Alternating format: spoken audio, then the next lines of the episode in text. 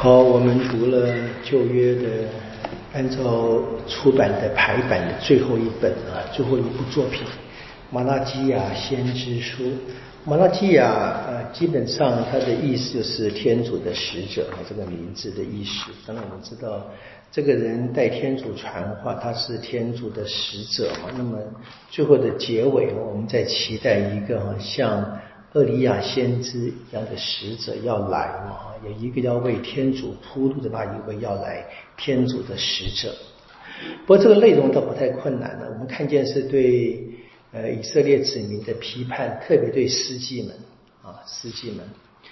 那当然这是时间上大概是在这个放逐之后，他们重新修了圣城跟圣殿，又过了一段时间啊，就开始这个生活开始腐败。啊，开始远离天主。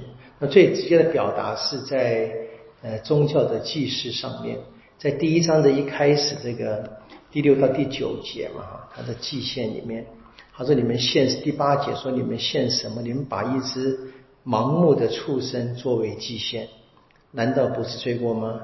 你们奉献一只跛脚的、有疾病的，难道不是罪过吗？啊，换句话说，他们这奉的献给天主的牺牲跟祭物是有残疾的，不是最好的。我们知道，还记得那个第一第一个人杀人的故事吗？啊，佳音杀了亚伯尔，佳音给了一只不是最好的啊，这个这个农农作品嘛。亚伯尔把他最好的羊啊，出手的羊献给天主，这是一个最简单的。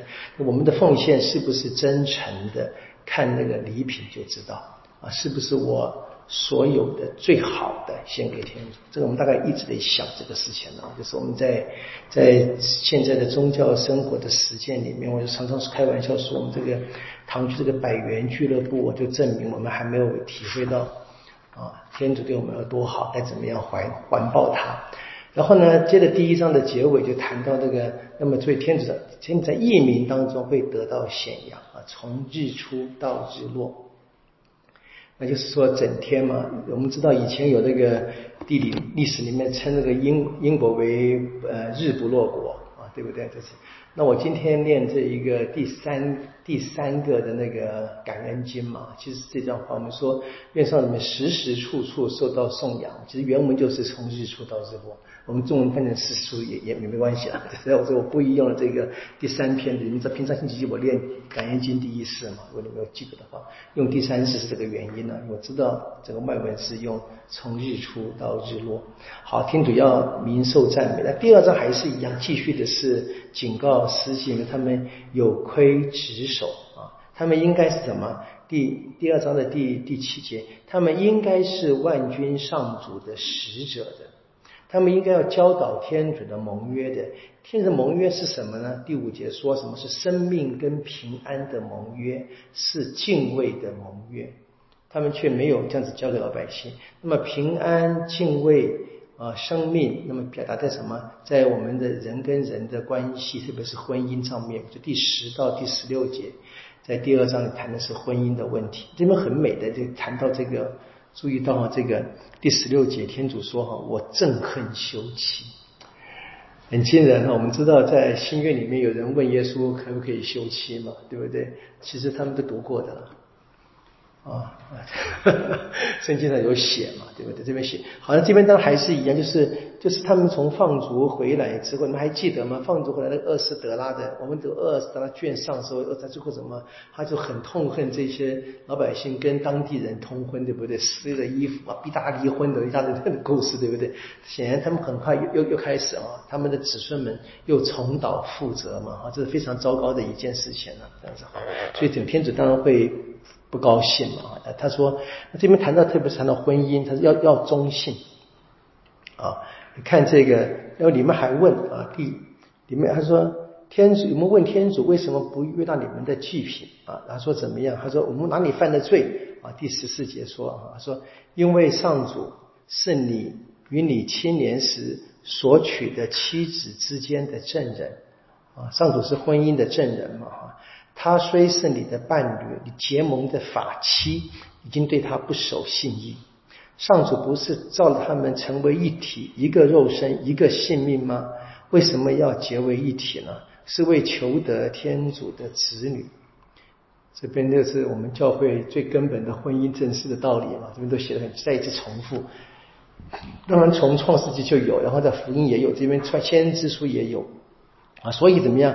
应关心你们的性命，对你们的青年结发的妻子不要背信啊。你们连一个妻子就好了，不要休妻换别的，非常清楚的教导嘛。那这样子，他们老百姓一直这样的这个呃不善的生活，当然会得到这个天主的审判。第三章的预告，审判者要来啊。那审判者来以前，会先派个使者。来提醒大家，我一开始说，看我要派遣我的使者，在我前面预备道路。你们所寻求的主宰，要忽然进入他的殿内。所以天主会忽然间进来到圣殿里面。这边当然是天主，因为我们知道他是旧约嘛，就不会是指耶稣了啊。天主来，他忽然要来，然后他来之前怎么样？天主会派一个使者来啊。你们所想望的盟约的使者，看他来。万军的上主说：“其实每一个先知都可以是天主的使者，马拉基亚当然也是。不过这边我们可以直接可以理解，在新约的背景之下，他当然谈的就是若翰洗者了啊，预告若翰洗者对来。好，那他来的时候，谁能支持得住？他显现时，谁站得住？他像炼金者的炉火，像漂浮者卤汁啊，他要坐下，像融化金。”炼尽银子的人，炼尽乐位子孙，炼尽他们像炼金银一样。那这个他蛮像这个若翰的宣讲，就是都是惩罚嘛，哈，对不对？就是火啊，什么这个 要烧人啊，等等要砍啊，这是非常关键，让他们悔改。然后呢，第七节继续讲说他们为什么不守法律啊？他们不守法律，其实他说，呃，因为他们自己担心他们自己的生活啊。我们还记得那个哈盖先知书的讲的话是怎么说？老百姓说：“为天主重建圣殿的日子还没到。”那先知说：“那么你们为你们盖房子的时间到了吗？” 这个意思，那应该先给天主盖房，再给自己盖房，对不对？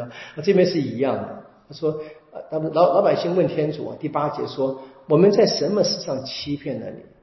那么答案是什么？在十一之物跟阴线的祭物，应该给天主的奉献，你们就没有。”他说：“所以你们现在怎么样？生活的不好。那天主说：我们来赌一把，好，这边很有趣，赌一把吧。啊，他说：你们可以试探我一下。啊，第十节啊，试探我一下。上主说：看我啊，是否给你们开启天甲，将祝福倾注在你们身上，直到你们心满意足。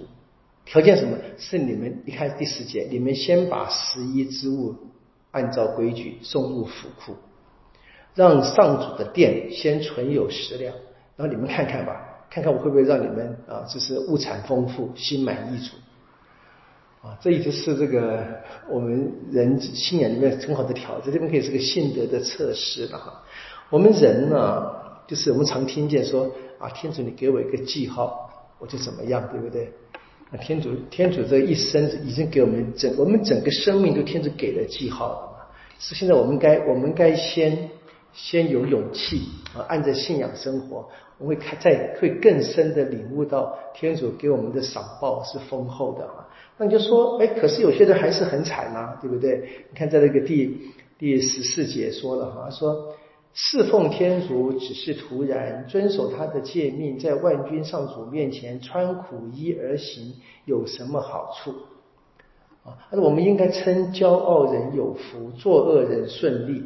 试探天主的人居然免罚，就那些虔诚的人，们发现他们还是过着苦日子啊！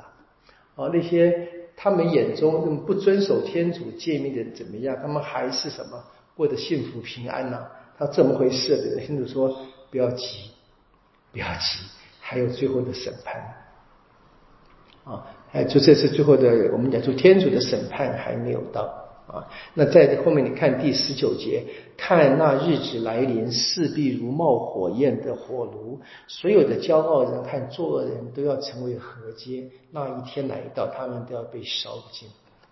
那如果说我们不跟他们为伍的话，我们就会存留下来，变成这个经过火炼的金子，这就是信德了，这是信德的考验，或者怎么样在。在相信天主的这这个前提下，在生活上不断的实现。好，最后呢，第二十二节很有趣啊。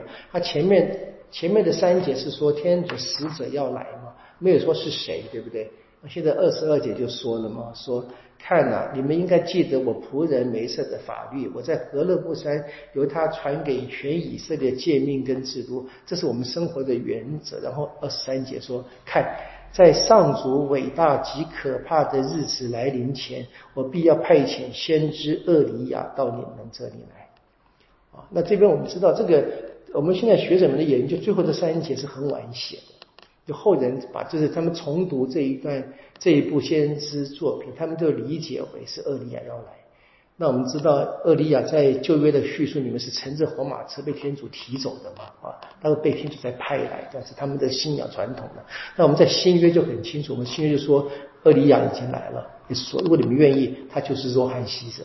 就把这个第三章的一开始跟结尾结合在一起了哈，那个上主的使者跟最后结局厄利亚就通通综合在若翰洗者的身上。我们当然是在新约哈，在福音的光照下啊，在耶稣的死亡跟复活的光照下，我们可以更好的去明白啊这些旧约的作品。那今天这一个马拉基亚先知书是一个很好的例子。好，我们就结束了我们整个的旧约的阅读。感谢天主，让我们能够。坚持到底啊！我们等一下就庆祝一下吧哈！愿光荣归于父，及子及善神，诸如何，今日依然，直到永远啊！因父及子及善神之名啊！好，恭喜大家哈！